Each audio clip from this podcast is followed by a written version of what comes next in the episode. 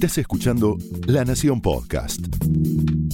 A continuación, Humphrey Insilo, editor de la revista Brando, te invita a descubrir la intimidad de un melómano en La vida circular.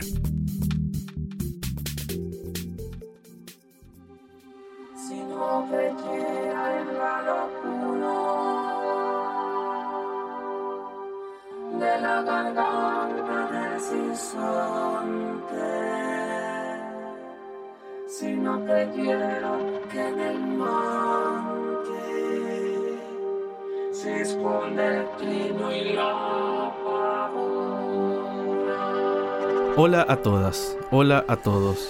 Mi nombre es Humphrey Insilo y en este episodio se sube a la vida circular Charo Bogarín, la Charo, una cantante con raíces folclóricas y sintonía digital. Si no creyera en la balanza, en la razón del equilibrio, si no creyera en el delirio, si no creyera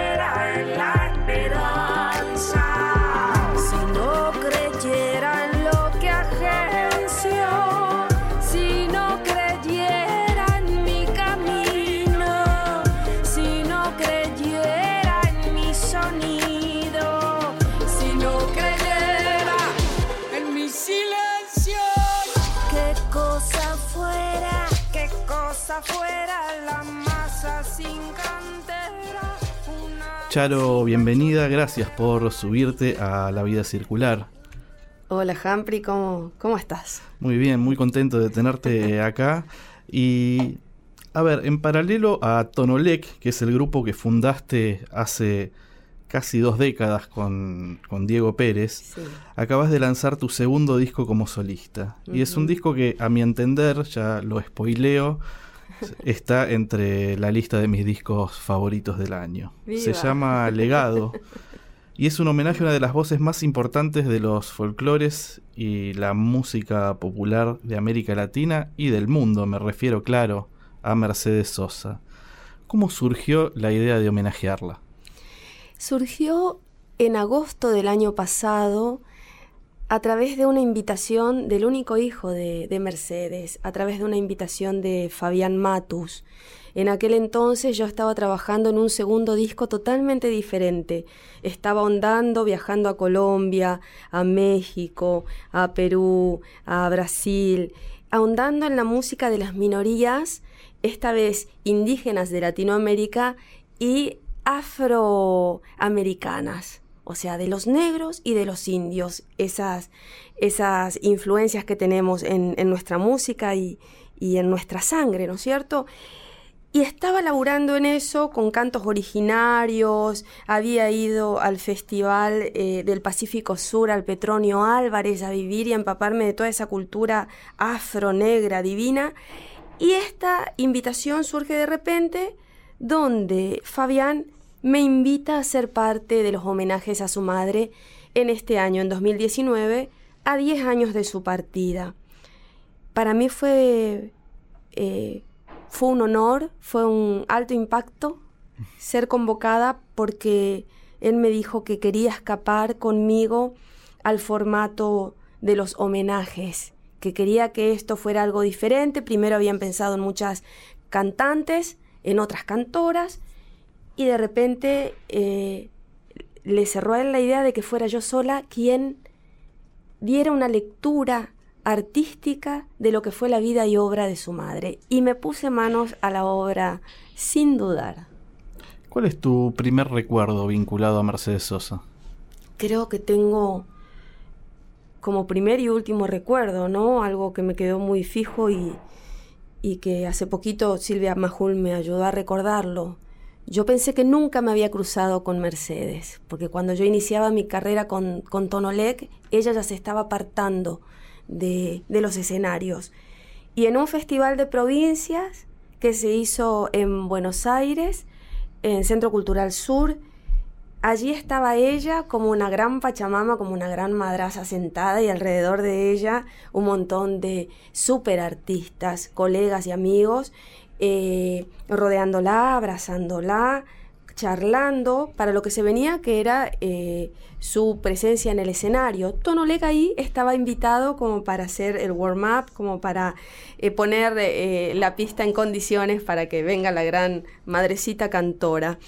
Y tengo ese recuerdo de, de Mercedes. Es un recuerdo que, que tiene mucho que ver con esta canción que ha escrito para mi disco Víctor Heredia, que se llama Cantora, donde él la eleva a, Mercedes a esa madre centinela de los artistas, que creo que es un poco donde todos la ubicamos a la gran Mercedes.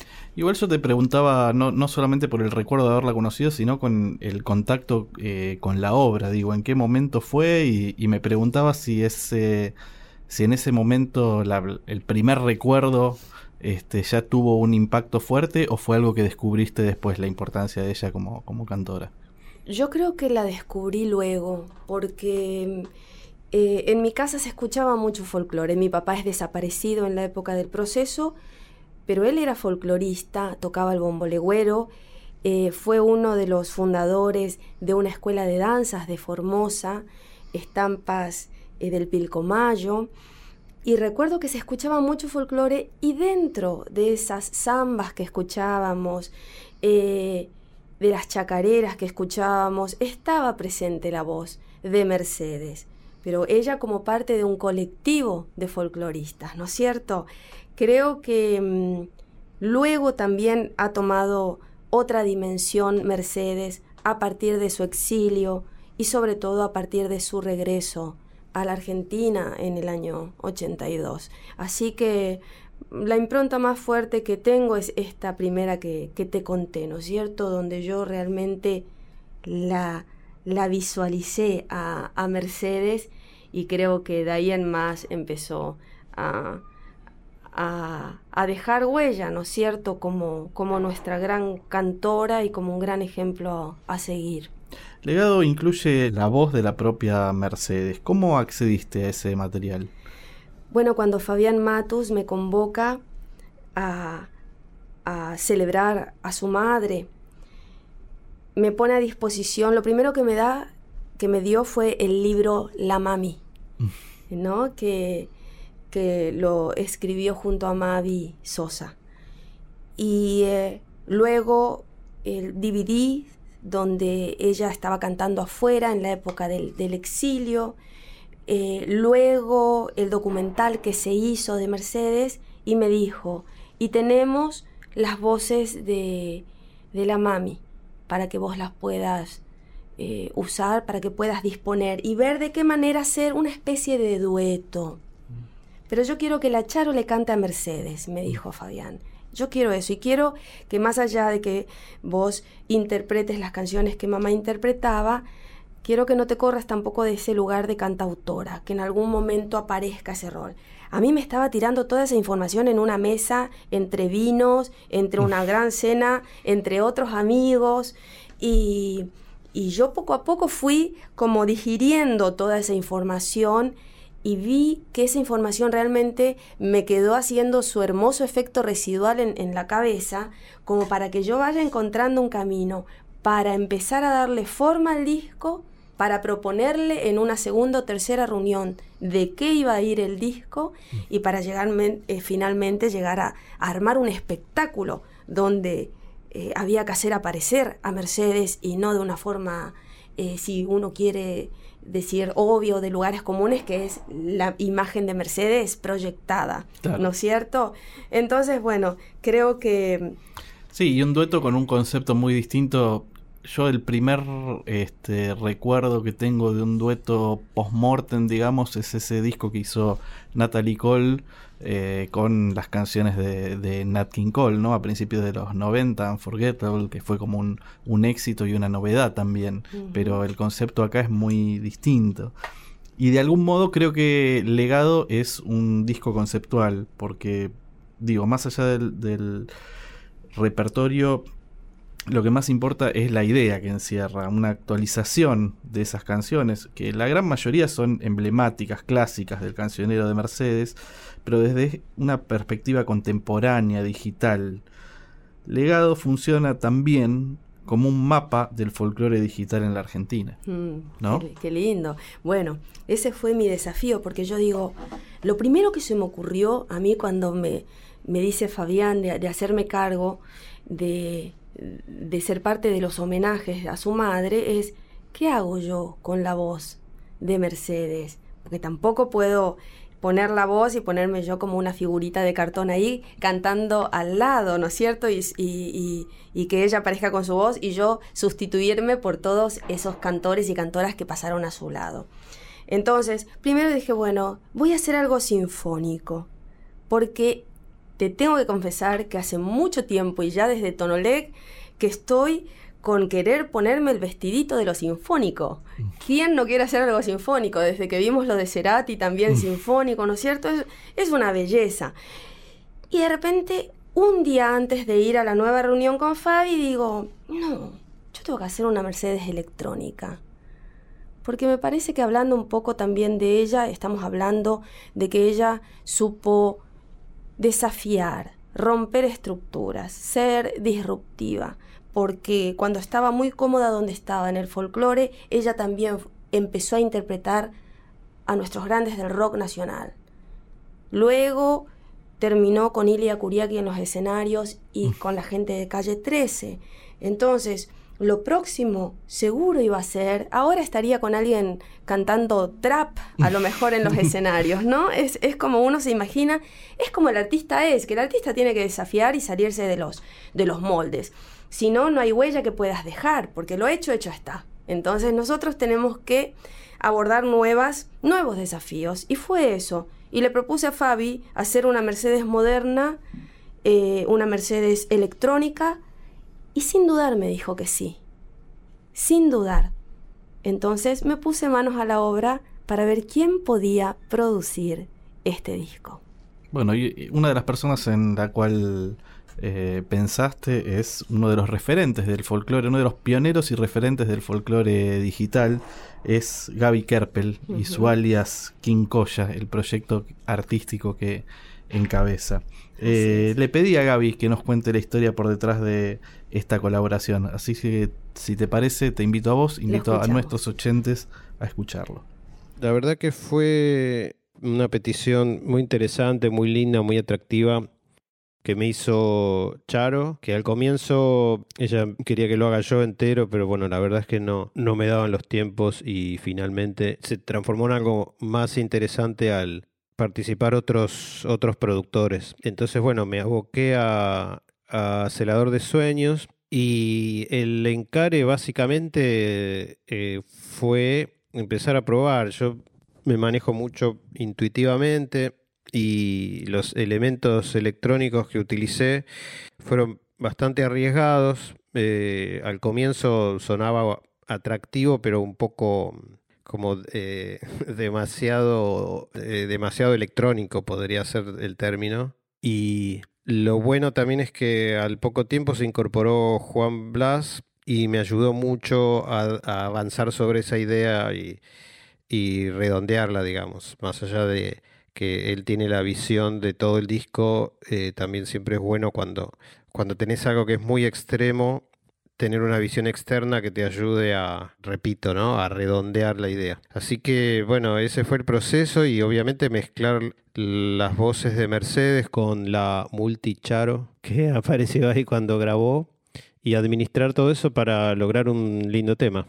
Por otro lado, calculo que debe haber sido en la misma época que yo terminé Carnavalito en el 2001 y Tonolec ya estaría haciendo de las suyas. Yo la verdad no los conocía, los conocí mucho después y hemos compartido escenarios, por supuesto, y notas desde ya, pero no habíamos hecho nada juntos, así que hacerlo casi después de 20 años de la mano de Mercedes es una bendición. Así que espero que, que lo puedan disfrutar.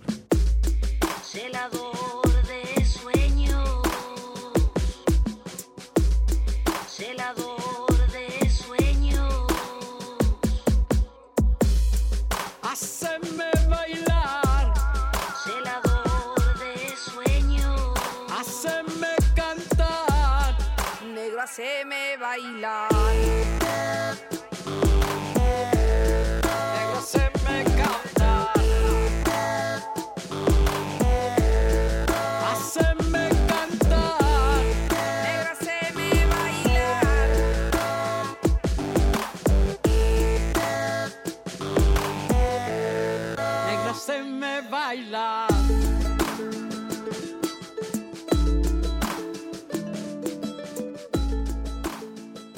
Escuchábamos recién a Gaby Kerpel, un viejo compañero de ruta, o por lo menos, eh, como decía recién, un, referente, me imagino, para, para ustedes, para Diego y para vos con, con Tonolec, y definitivamente con una visión compartida, ¿no? Sobre esta cuestión entre lo arcaico y, y lo vanguardista. Exactamente, yo creo que Gaby Kerpel fue uno de los pioneros, como decís vos, en tener eh, esta visión de que lo moderno debía buscar también en lo ancestral, en, en la música y el folclore más profundo de nuestra tierra, de dónde asirse, ¿verdad? Porque ahí tenemos toda la modernidad, toda la información, todo lo que hay de programas de computadoras para eh, hacer loops, para hacer programaciones. Pero si vos no lo pones eso al servicio de, como nosotros mismos, nuestra voz, tu comunicación a través de tu voz está puesta al servicio de algo. Tiene que haber un contenido, tiene que haber un concepto, un qué decir. Lo otro es una herramienta. Entonces yo creo que fue uno de los pioneros en ver que esa electrónica, esa cuestión digital que él estaba manejando y proponiendo, debía tener un asidero. Y ese asidero fue Carnavalito. ¿No es cierto? Exacto, un Donde se inspiró en todo. Y que creo que le dio a él el carácter y su personaje. Es Quincoya, es el rey de los collas. Y vos lo veis, es un gringo bárbaro, pero bueno, está divino porque eso es lo que somos. Esa es la tierra en donde estamos bien parados. Y, mm, y sí, y con Tonolec lo que hicimos nosotros fue ahondar como en el folclore y en los pueblos originarios de nuestro Formosa, de nuestro Chaco, los huichis, los com, luego los guaraníes, que yo tengo esa sangre guaraní. Y ahí empezó, creo que somos parte de un colectivo eh, que ha, se ha caracterizado por integrar, por fusionar, por incluir géneros y tocar esas puntas que están, parece tan separadas, pero que son tan iguales a la vez. El mantra, el repetir una misma frase es algo típico de nuestros pueblos originarios. Eso está encapsulado en lo digital. Eso es el loop, eso es el bucle, el rulo que se produce. Y cuando te das cuenta de esto es fantástico, porque te das cuenta de que no somos tan diferentes en pasado y en presente. El productor delegado eh, no viene del palo del folclore digital. Es un gran productor muy vinculado a la industria, que es Juan Blas Caballero, y del cual eh, los distintos productores que, colaboraron en el disco han hablado muy bien. ¿Cómo fue que llegaste a trabajar con Juan Blas? A Juan Blas me lo propone eh, Nacho Soler y me lo propone Pablo, que es el director artístico, Pablo Durán, el director artístico de Sony, que, bueno, luego de, de tantos años de independencia y de seguir siendo independientes con Tonolec, yo quise con el proyecto solista encarar y ver cómo era este universo de las compañías, ¿no es cierto? Ese, ese gran monstruo que, que nosotros los independientes también eh, hemos eh, formado, hemos creado y está ahí, es verdad, ¿no? Una planadora. Y con la Charo entro yo a ser parte de los artistas de Sony.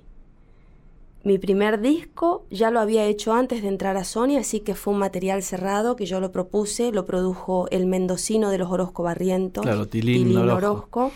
Para mí es un disco pulcrísimo, es un disco que, que tiene ese trabajo muy fino, eh, acústico, eh, de escuela y de folclore, de escuela de la vida y de escuela de conservatorio de Tilín Orozco.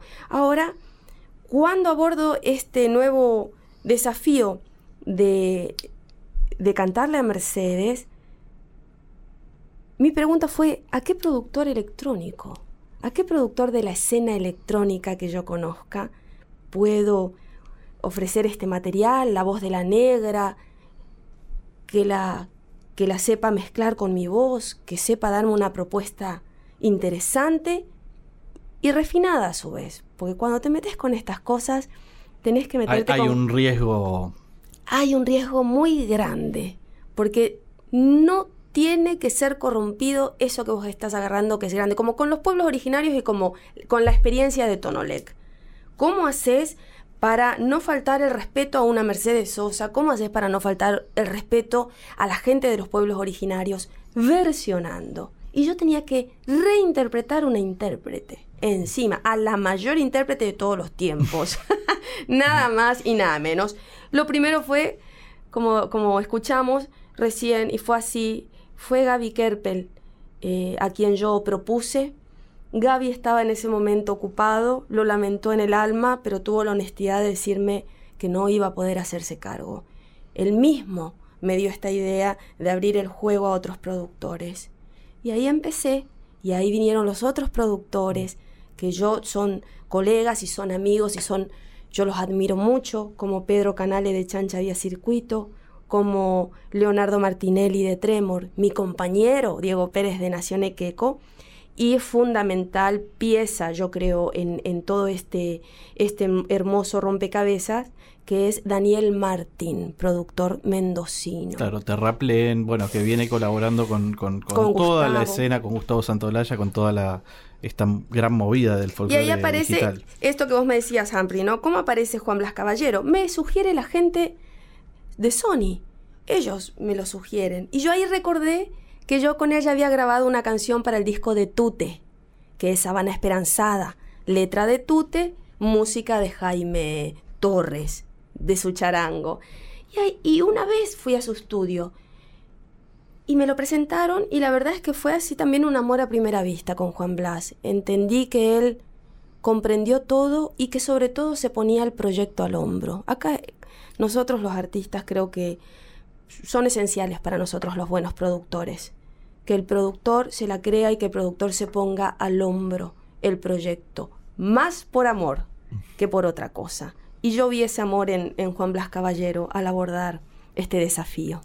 Hablábamos hace un rato del disco como un mapa del folclore digital en la Argentina. Una de las reseñas que salió hace unos días, que la escribió Eduardo Luzarzuk para Clarín, eh, planteaba que era un abordaje para millennials a la obra de Mercedes. Eh, un título ganchero y de hecho quizás sea cierto, pero creo que es tan cierto como que también el disco funciona o puede funcionar como la puerta de entrada para mucha otra gente al universo del folclore electrónico a través de Mercedes y obviamente a través de tu voz. Yo creo que sí, em, porque ya tengo esta experiencia también con Tono LED, de cantar un canto de cuna y que estén sonando los beats electrónicos y ver a las abuelas, ver a las madres, a las adultas, llorar con esas canciones, entrar, ingresar al universo de los pueblos originarios. Creo que acá es lo mismo. Hay gente de nuestra generación, hay gente de 40 años, de 50 años, que quizás por alguna u otra razón no haya abordado a Mercedes Sosa. Y quizás esta sea una linda puerta para, para abordar, ¿no es cierto?, de- desde otra visión, desde otra propuesta, desde otra estética. Te propongo que escuchemos ahora otro testimonio, lo nombrabas recién. En medio de su gira europea, Pedro Canale, el cerebro por detrás de Chancha Vía Circuito, se hizo un ratito para hablarnos de esta colaboración que hicieron para tu disco. La experiencia de trabajar con la Charo fue muy linda, sobre todo porque bueno, ya, ya tenía mucha admiración por, por su voz y por cómo canta. Muchas de las muchas canciones de Tonolec a mí me gustan mucho. Así que bueno, súper feliz cuando me, me llegó su mensaje invitándome a colaborar. Muy lindo también haber podido elegir esa canción, que es súper linda, La Colina de la Vida, una de las canciones de rock nacional más lindas que hay, me parece. Y todo un desafío también, porque no no es nada fácil encarar un- una, una canción con tanto, con tanto peso, ¿no? Eso hay como la presión de que quede linda. Así que bueno, lo bueno fue que también en el, en el camino a producirla también me ayudó bastante Juan, Juan Blas Caballero, que fue el productor del disco. Él un poco orientó la armonía y grabó unas guitarras, un bajo también. Buen laburo en equipo. Súper contento de- del resultado, así que eso yo agradecido. Casi, casi nada me resulta pasajero. Todo prende de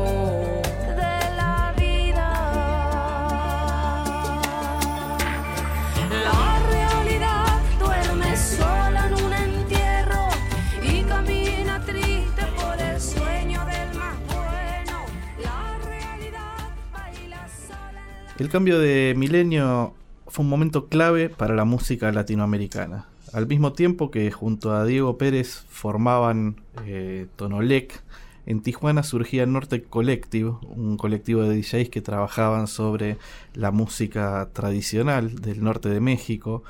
Un par de proyectos, Gotham Project, bajo fondo, que revisitaban el tango desde una perspectiva electrónica. Emergía en Colombia Side Stepper y toda la movida que vendría atrás de ellos con el electro cumbé.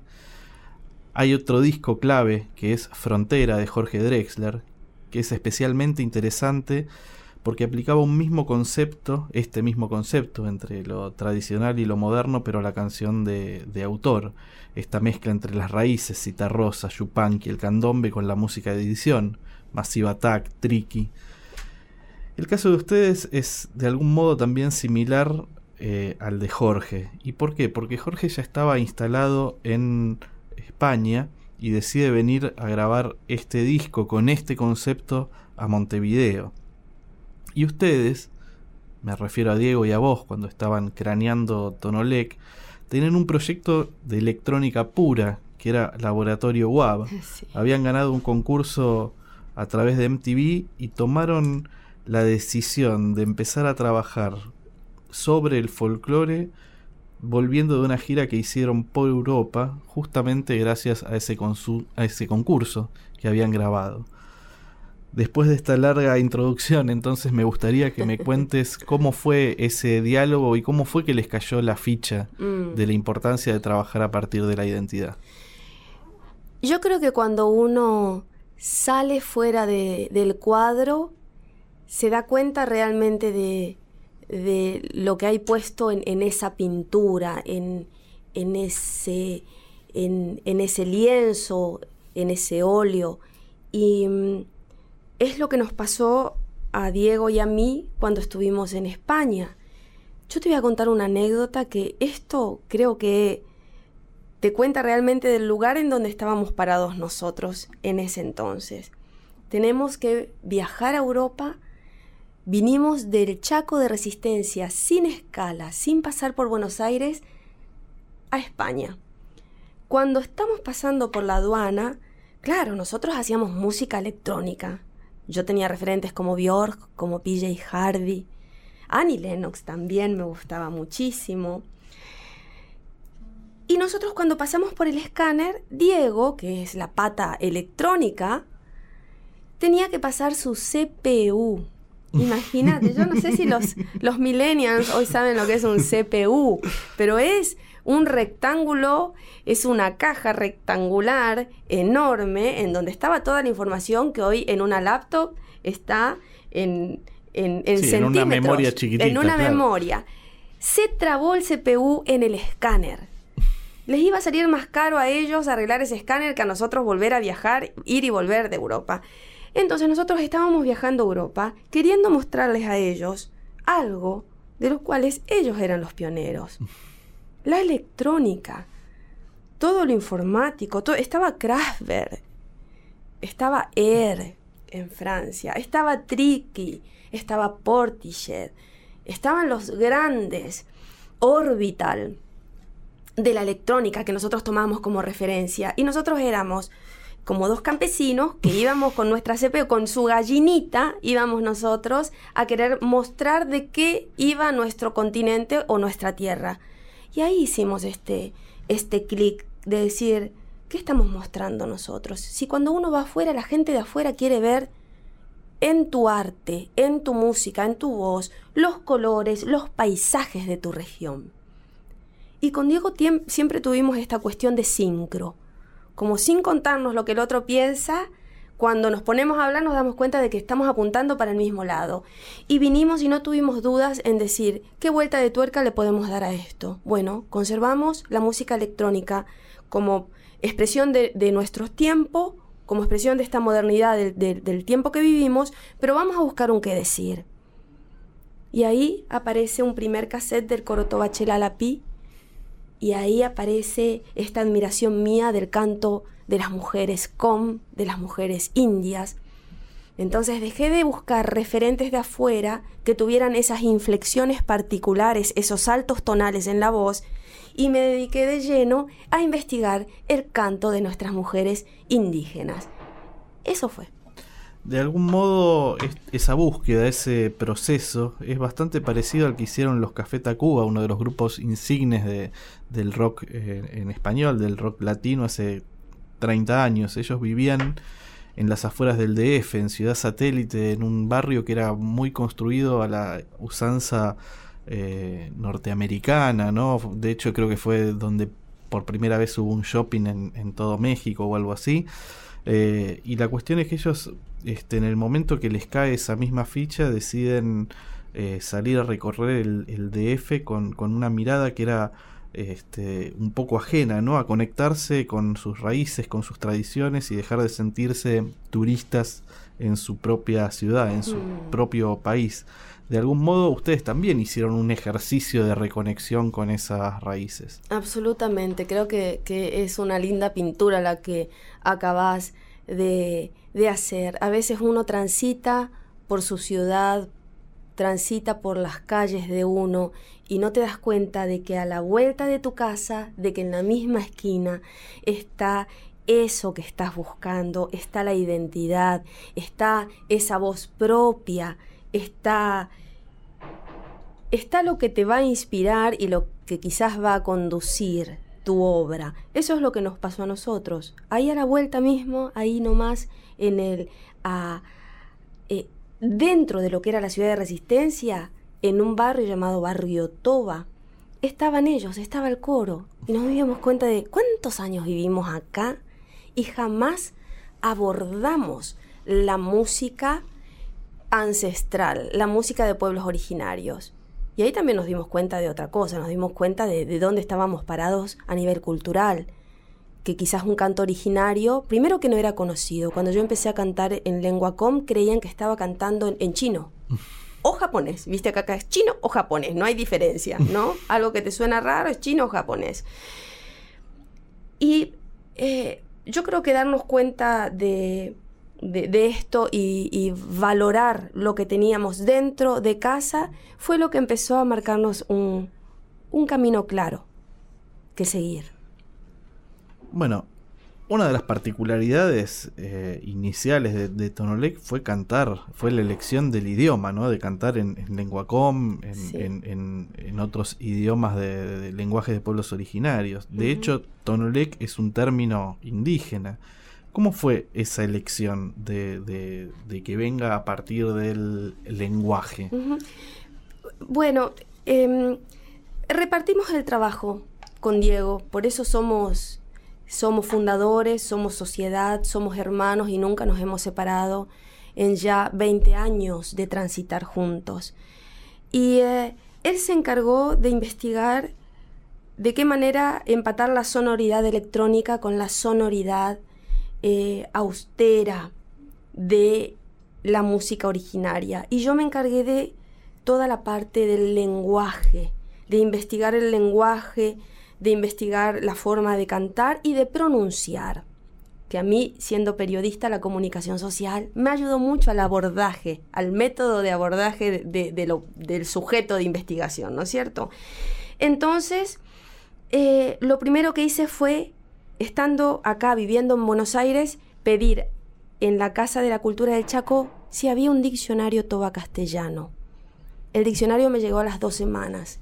Uno, el primer diccionario toba castellano escrito en 1980 por un eh, misionero, Walter Buckwalker, con una tapa roja con, eh, bo- eh, con letras doradas diciendo diccionario toba castellano, abrías y las, páginas amarillentas mecanografiadas. Wow.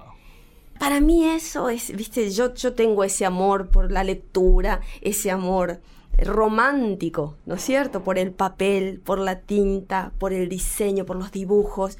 Y para mí eh, e- e- era, e- era estar teniendo como un incunable en manos. Ahí yo encontré el nombre de Tonolec, que es lechucita, que es un cabureo cabureí, es un ave de canto hipnótico del monte chaqueño. Se lo propuse a Diego y fue finalmente el nombre que nos quedó, Tonolec, que a su vez otros nos dijeron, parece que es tono electrónico, Tonolec. Y así fue como pasó. Tenés eh, un 4, siempre es una buena noticia que nuestros eh, huéspedes vengan con instrumentos. Te propongo que lo que quieras, Sí. pero nos muestres algo de ese canto hipnótico aquí ¿Cómo en La Vida Circular. Este es un canto eh, en lengua com y en castellano. Es un canto de cuna, cuna de barro se llama, y está en mi primer trabajo, La Charo, como solista. Y dice así. Iogonek, iogonek, iogone yonerok, napiolek, napiolek, kolasasotak, ñejeta, ñakoyoy, Dainek erunotak Iogonek, iogonek Kola zazotak. Iogonek, iogonek Iogone ionero Napiolek, napiolek Kola zazotak. Nieheta, niako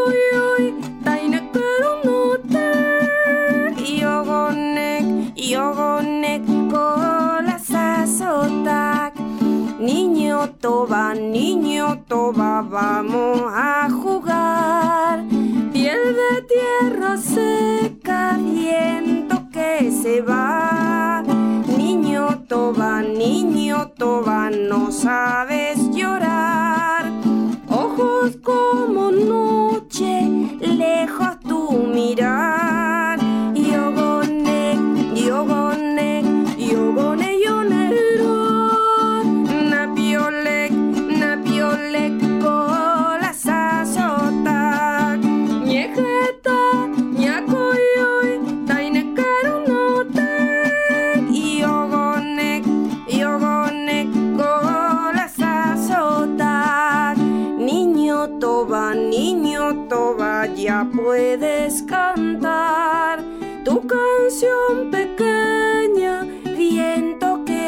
Que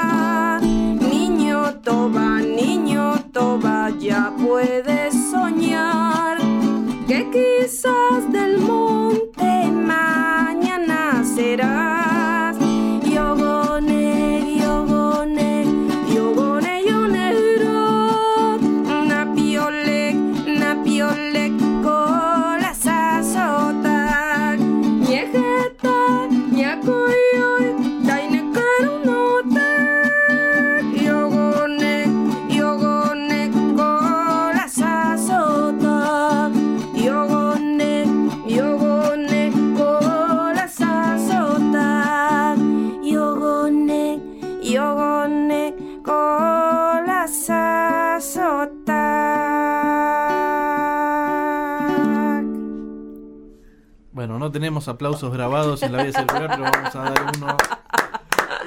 Ahí. Gracias, Humphrey. Impresionante, qué, qué, qué lujazo. ¿Sabes que. Algo que me mm, impresionó mucho, muy favorablemente, por cierto, es la claridad conceptual. Y te darás cuenta vos, se darán cuenta los oyentes, que el término conceptual ronda mucho por esta charla. Digo, la claridad conceptual que tenés con tus proyectos. Intuyo que en parte tiene que ver con algo que comentabas recién, ¿no? Tu pasado como periodista, pero también con cierta metodología de trabajo compartida con Diego en todos estos años. Ahora, ¿cuán importante es para vos ese ejercicio de reflexión sobre tus actividades artísticas? Y para mí es el centro. Me, encanta que, que- que lo distingas como, como algo que te llama la atención porque a veces uno trabaja y yo digo, yo no hago eh, canciones cuando estoy haciendo, no hago un disco. Para mí es una obra. Y siempre con Diego estuvo muy claro y, y siempre los dos caminamos de la mano y, y yo creo haber sido para él una buena compañera y seguir siéndolo, y él también para mí y un gran maestro. A mí me gusta más que enseñar a aprender. y, y este camino creo que artístico para mí está marcado por, por encontrar un concepto antes de ir y abordar y rellenar, digamos, ¿no es cierto?, es, ese gran colchón que uno arma como una obra. Y, y en Tonolec siempre fue así, y en La Charo sigue siendo así en este proyecto solista, y así me llamen para hacer una sola canción. Yo tengo que encontrar el qué decir. Por ejemplo, en Formosa están los, los guauchos, así como los de Ramírez, ¿no es cierto? Eh, y y, eh, los chicos me llamaron para ser parte de una canción. Y yo dije, bueno, ¿cómo puedo poner yo mi impronta? ¿De qué manera? No es solamente ir y cantar algo. Entonces empecé a ver por dónde abordar y a la canción lo que hice es ponerle, aparte de estas inflexiones de canto indio, traducir ciertas partes a la lengua. Porque creo que ahí hay un concepto. Uno está, uno está bajando línea cuando deja una canción, cuando expresa algo. Y esta línea tiene que ver con algo que vos dijiste eh, aquí en tu programa, que es esta identidad. ¿Cómo encontrás una identidad a lo que le estás, a lo que estás proponiendo a la gente?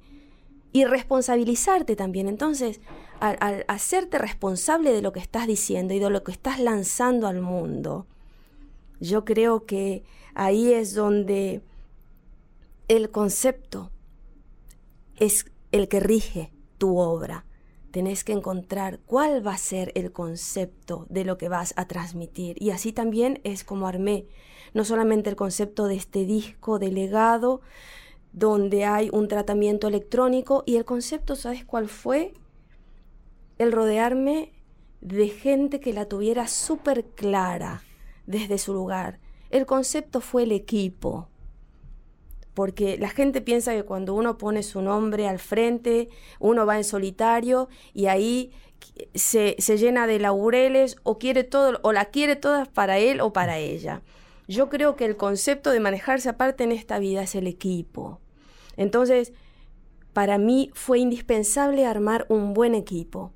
Y el equipo fue soñado. Tengo un equipo de productores que se han puesto a trabajar con todo el amor de su vida en esta obra que finalmente es nuestro hijo y todos estamos orgullosos. Es una obra de un colectivo de productores electrónicos o digitales de Argentina. Yo creo que los mejores. Y me han quedado afuera, por supuesto, ¿no? Pero ese fue el concepto de este disco, hacer una obra en equipo, una obra que mezclara este moderno con eh, lo clásico, en donde Mercedes estuviera resaltada y en donde también apareciera mi identidad. Eh, vos naciste en Clorinda, en Formosa. ¿Sabés que eh, hay como una famosa frase de Luca Prodan sobre Formosa en, en, en los 80? Eh, y, y, investigando un poco, era un lugar que lo contó Moyo. Era un lugar que a él le intrigaba muchísimo y sentía que de algún modo era desconocido por el resto de la Argentina, por el resto de los argentinos, por el resto de los de les argentines. Formosa parecía no solo un lugar desconocido, sino definitivamente periférico y no solo a nivel musical. De un largo tiempo a esta parte, Formosa y la región se volvieron centrales, a mi entender, en, la, en el mapa de la música argentina. Y esto es por el trabajo de un montón de artistas que están trabajando a partir de algo vos, en lo, que, en lo cual vos recién hacías hincapié, que es trabajar a partir de, de la identidad. El sello Mamboretá de Formosa, a los guauchos que los nombrabas recién, a Ender Ramírez, pero pienso también en Seba Ibarra, en los psíquicos litoraleños Sí. que estrenaron hace unas semanas una, muy buena película sobre ellos. Pienso también en, en Cristian Osorio, que tenía el grupo Los Saltimbanquis.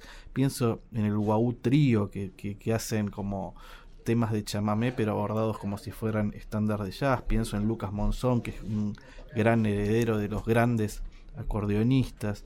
Eh, ¿Ustedes eh, se sienten parte de esta movida colectiva? Yo creo que sí.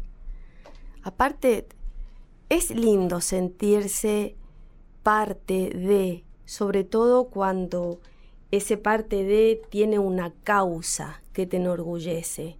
Y yo creo que en estos tiempos que corren, tomar esa posta de hacer música moderna, música de estos tiempos, pero con identidad, es un gran orgullo. Y sentirse que no estás solo en este camino. Porque en realidad uno no está solo porque siempre va a haber ideas parecidas a las tuyas, proyectos parecidos a los tuyos. Depende también de tu capacidad de juntarte con los demás. Y acá has nombrado de Formosa de Chaco artistas que son excelsos y con los cuales yo creo que nos encargamos de tener ese mínimo contacto para saber que ahí estamos para el otro cuando nos necesite. También lo que a mí me parece interesante de esto, hablábamos mucho del concepto, y todos ellos entre sí, cada uno tiene su propia personalidad, su propia búsqueda, sus propias influencias, pero a la vez sí creo que todos encierran esta idea central, ¿no? De, de trabajar este, cada uno desde su discurso musical o artístico personal, pero sí sobre ese concepto. Sí, es que creo que hemos encontrado esa punta del diamante que es saber que a la propia voz no es que la inventa uno. La propia voz está en el suelo donde naciste, está en las costumbres del lugar donde vos te criaste y está en resaltar aquello que te ha formado y aquello que sos. Entonces empezás a mirar para adentro. Y si bien lo de afuera te puede influir, pero ya estableces una diferencia y esa es la identidad, formas tu yo. Pero para formar tu yo tenés que sacarte ese pensamiento colonialista de pensar que siempre afuera está lo mejor. No, los de afuera están viniendo hace décadas a nutrirse de lo que pasa en el continente de América Latina, a nivel musical, a nivel de costumbres, a nivel de moda indumentaria A nivel gastronómico. a nivel gastronómico, y que te digo, la riqueza que tenemos acá en, en nuestras comidas, en nuestra variación de gustos, de sabores, de olores, realmente somos un continente donde cualquiera está interesado en venir a abrevar y a nutrirse. Entonces, bueno, resaltar lo nuestro. Creo que es eh, el lugar en donde nosotros encontramos esa voz propia y donde nos sentimos poderosos, parte de un colectivo con identidad. La experiencia Tonolec trasciende lo musical, trasciende lo artístico. De hecho, vos misma lo explicás en un texto incluido en la celebración, un libro objeto maravilloso que entiendo que ahora está agotado, pero que compila las letras de todas las canciones del, del grupo. Y vos hablás ahí de una propuesta artística multidisciplinaria. Exactamente, porque creo que mm, antes de ser música yo fui bailarina, luego periodista y luego me planté en el escenario. Entonces creo que las disciplinas que yo he aprendido antes, la disciplina corporal, tener disciplina también, que es lo que te enseña la danza clásica, ¿no es cierto? Que la zanahoria está ahí y vas por eso y, no perdes concentración. Todo eso a mí me lo ha brindado las, las diferentes disciplinas por las que he pasado antes de ponerme a componer y a cantar. Entonces, desde Tonolec, desde La Charo, siempre hay una propuesta estética, hay una propuesta ética también de cómo comportarse, de cómo respetar eso que estás abordando. Hay una propuesta interdisciplinaria porque en el escenario es indumentaria, es luz, es teatro, es el cuerpo el que canta y no la garganta. Entonces son varias disciplinas que confluyen a la hora de que nosotros hagamos un concierto. Y yo creo que ese es otro concepto fuerte que yo lo voy a llevar y a defender a rajatabla, como hacer un, un, eh, un espectáculo conceptual. Yo te hablaba recién de lo que es el espectáculo de- del disco legado, La Charo le canta a Mercedes. Yo tenía que encontrar de qué manera representar a una Mercedes Sosa en el escenario. ¿Por qué? Porque no solamente tengo la voz cantada de Mercedes, Fabián también me dio la voz hablada de su madre.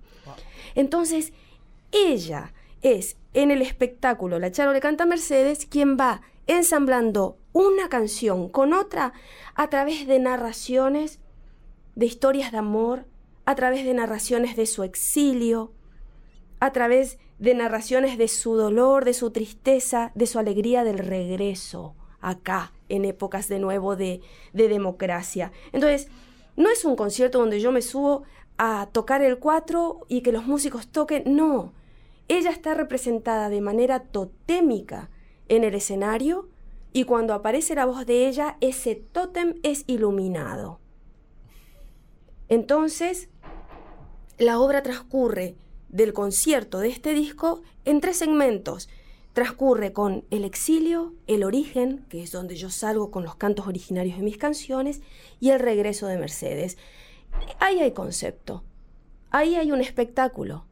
Ya no es un concierto, es un espectáculo. Ya no es un disco, ya no son canciones, es una obra. Entonces es ese pasito más pensado el que se da cuando pasás al siguiente escalón.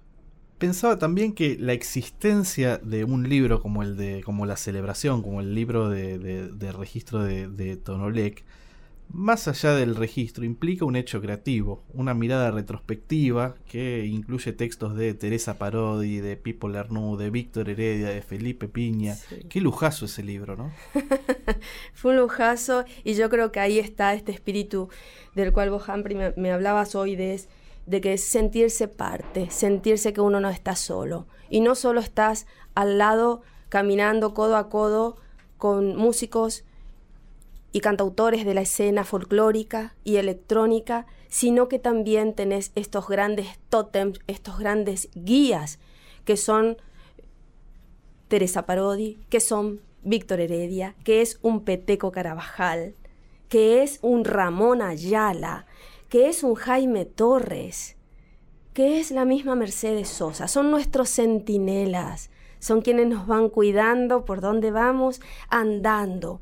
Y es hermoso, es hermoso sentirse cuando yo les conté a ellos, a Felipe Piña, cuando le conté a Teresa, a Víctor, a Pipo, de que estaba trabajando y escribiendo el libro para Tonolec, de nuestra obra, para celebrar los 10 años de nuestra carrera artística, ninguno de ellos dudó en hacer eh, un prólogo, en decir sus palabras de lo que le parecía Tonolec, de lo que le parecía este trabajo o este humilde aporte que estábamos haciendo nosotros desde nuestro lugarcito.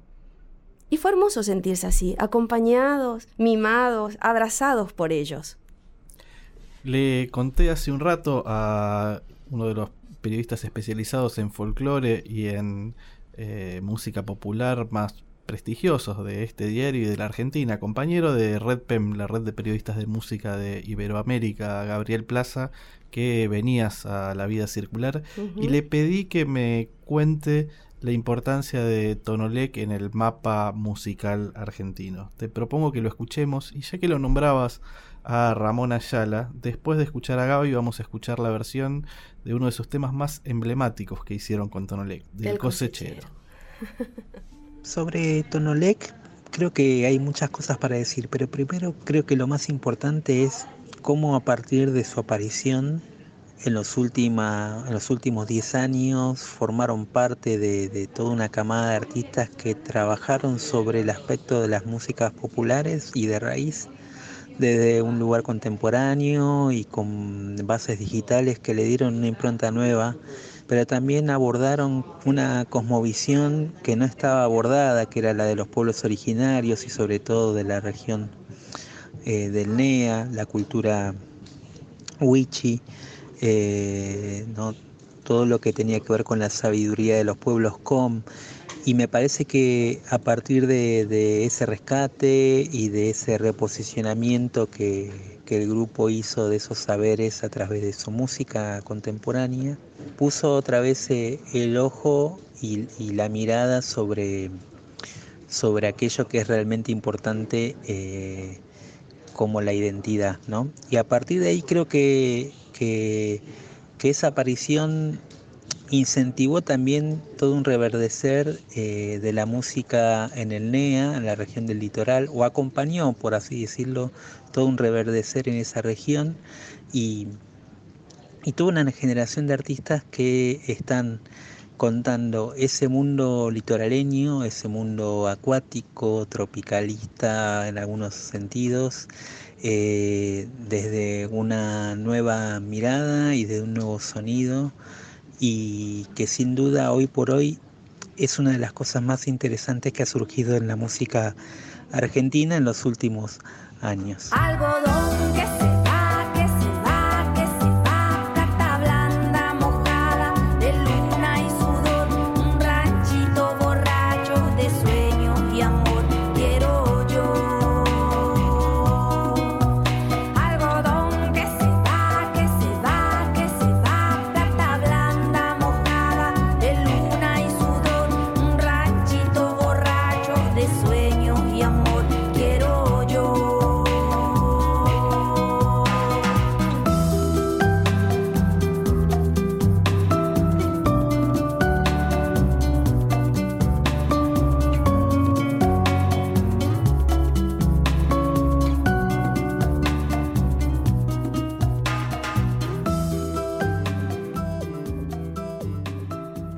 Circular no solo tiene que ver con un guiño a la canción de Café Tacuba que dice que la vida siempre vuelve a su forma circular, no solo tiene que ver con el formato circular de los discos, también tiene que ver con la circulación, con moverse en distintos ámbitos.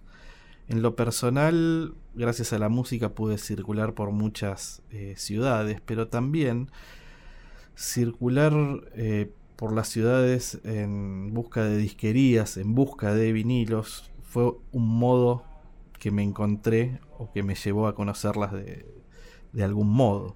Y pensaba que a vos la música te ha hecho circular mucho por muchos escenarios del mundo, pero también te llevó a África Sí. durante el rodaje de Los Dioses del Agua, el film de Pablo César. ¿Cómo fue esa experiencia en Angola y Etiopía?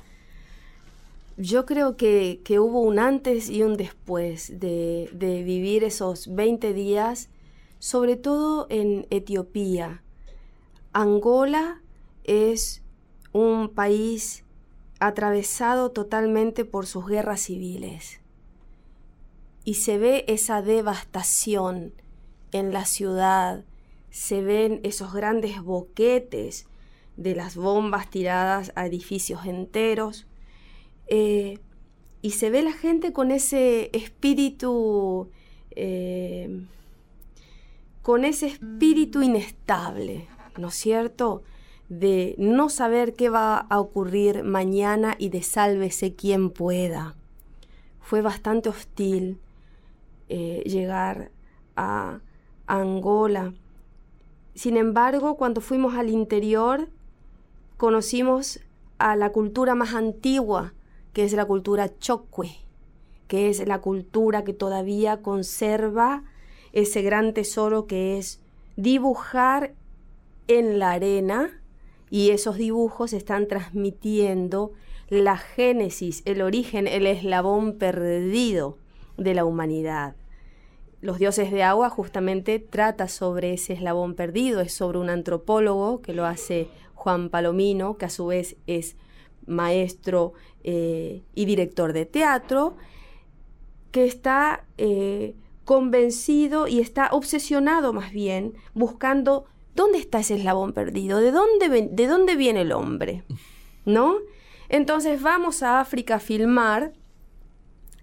Yo hago mi papel es de una formoseña que vende aquí en Buenos Aires artesanías y me cruzo, por supuesto, con el antropólogo con quien hay eh, alguna eh, alguna buena energía, porque nunca se concreta nada, pero se nota ahí una admiración. Eh, y yo no tenía que filmar en África. Sin embargo, le digo a Pablo César, está bien, yo voy a hacer este papel. No había mucho para cobrar, pero a mí no me interesaba. Yo quería, como investigadora de las culturas originarias, ir con ellos, con la comitiva, a investigar esa cultura chocue. Y fue, y tengo videos cantando con tambores africanos, y ellos diciéndome que yo me movía como una especie de deidad que ellos tenían. Y fue impresionante tener contacto con esa cultura, con esa austeridad, después en Etiopía, con la austeridad que no es pobreza, con esa creencia y esa fe que ellos tienen, con esos primeros monolitos en Aksum, la ciudad más antigua de, de Etiopía, eh, en la Libela, donde están los monasterios coptos, que son monasterios eh, cavados en la piedra, hacia abajo, no hacia arriba. Y ahí yo encontré una gran similitud entre nuestros pueblos originarios y los pueblos originarios de África. Mismas construcciones, mismas maneras, costumbres de manejarse, de vivir en grupos, de vivir en las chozas. Todos acá estaban hiper conmovidos y maravillados y yo dije, pero yo ya vi esta postal en el impenetrable, viajando por el interior del Chaco. Y, y fue muy hermoso, fue, fue hermoso venir con esa experiencia encima y encontrar cantos y encontrar que los cantos originarios son comunes y las costumbres originarias son comunes en los diferentes continentes, que nuestro ADN viene, al parecer, de un solo lugar. Periodista, bailarina, cantora, poeta, pero también atrás de toda esa búsqueda o todo ese ejercicio artístico está algo que vos nombrabas, la antropología. Mm. Hay una curiosidad y una mirada ahí que tiene mucho que ver con eso, en, en- en- no sé si decir en tu obra o en tu vida. en mi obra y en mi vida, creo yo, ¿no? Porque, porque todo, todo nos modifica.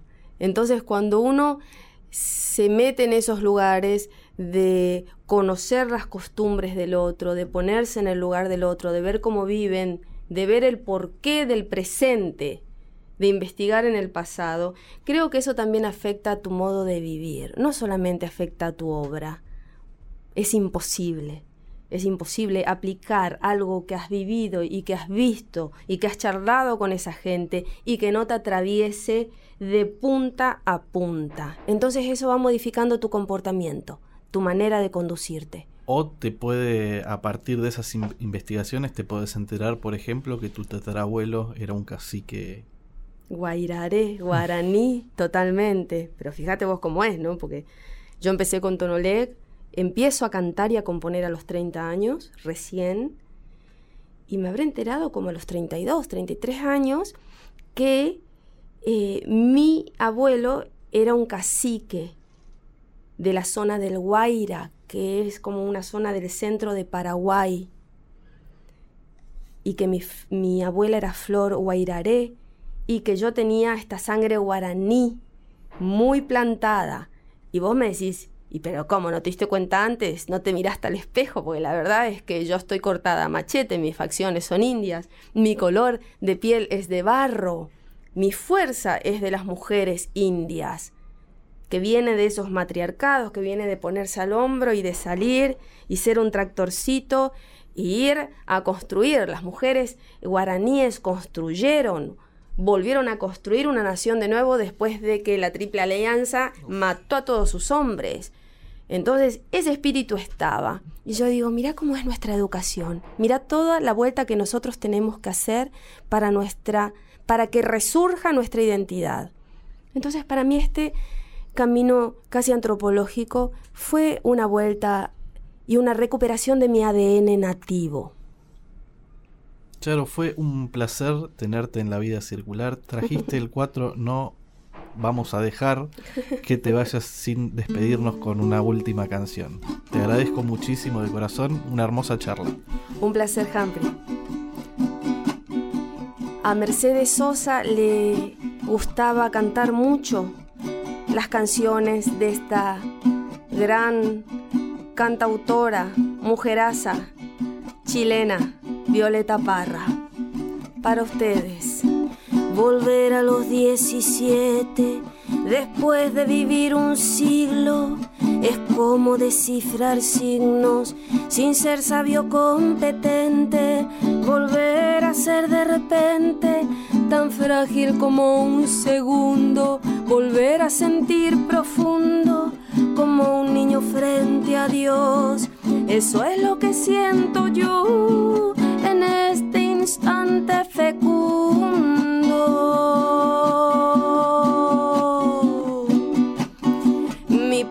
Paso retrocedido cuando el de ustedes avanza. El arco de las alianzas ha penetrado en mi nido con todo su colorido, zapaseado por mis venas y hasta las duras cadenas en que nos ata el destino. Es como un diamante fino que alumbra mi alma serena.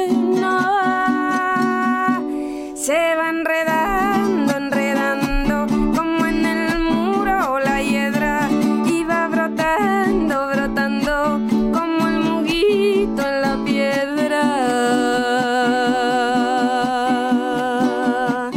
Lo que puede el sentimiento no lo ha podido el saber, ni el más claro proceder, ni el más ancho pensamiento. Todo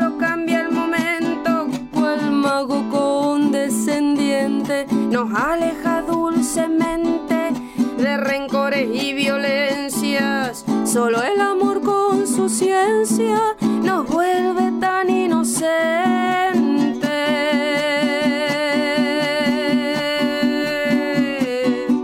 El amor es torbellino de pureza original, hasta el feroz animal susurra su dulce trino, retiene a los peregrinos, libera a los prisioneros, el amor con sus esmeros, al viejo lo vuelve niño y al malo solo el cariño lo vuelve puro y sincero. Se va enredando, enredando,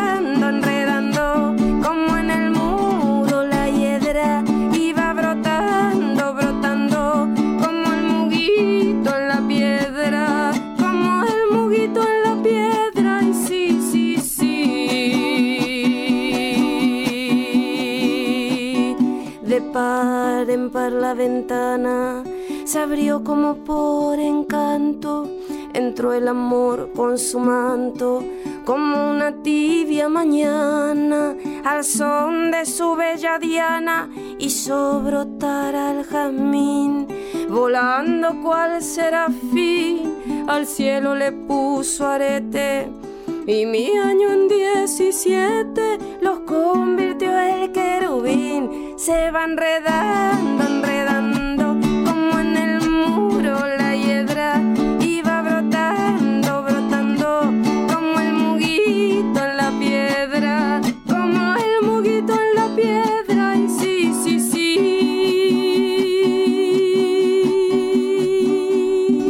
Esto fue La Vida Circular. Estamos en Instagram. Nos pueden seguir en La Vida Circular Podcast. Allí compartiremos también una lista de Spotify con canciones que complementan este episodio, dedicado a una cantante con raíces folclóricas y sintonía digital. Charo Bogarín, La Charo.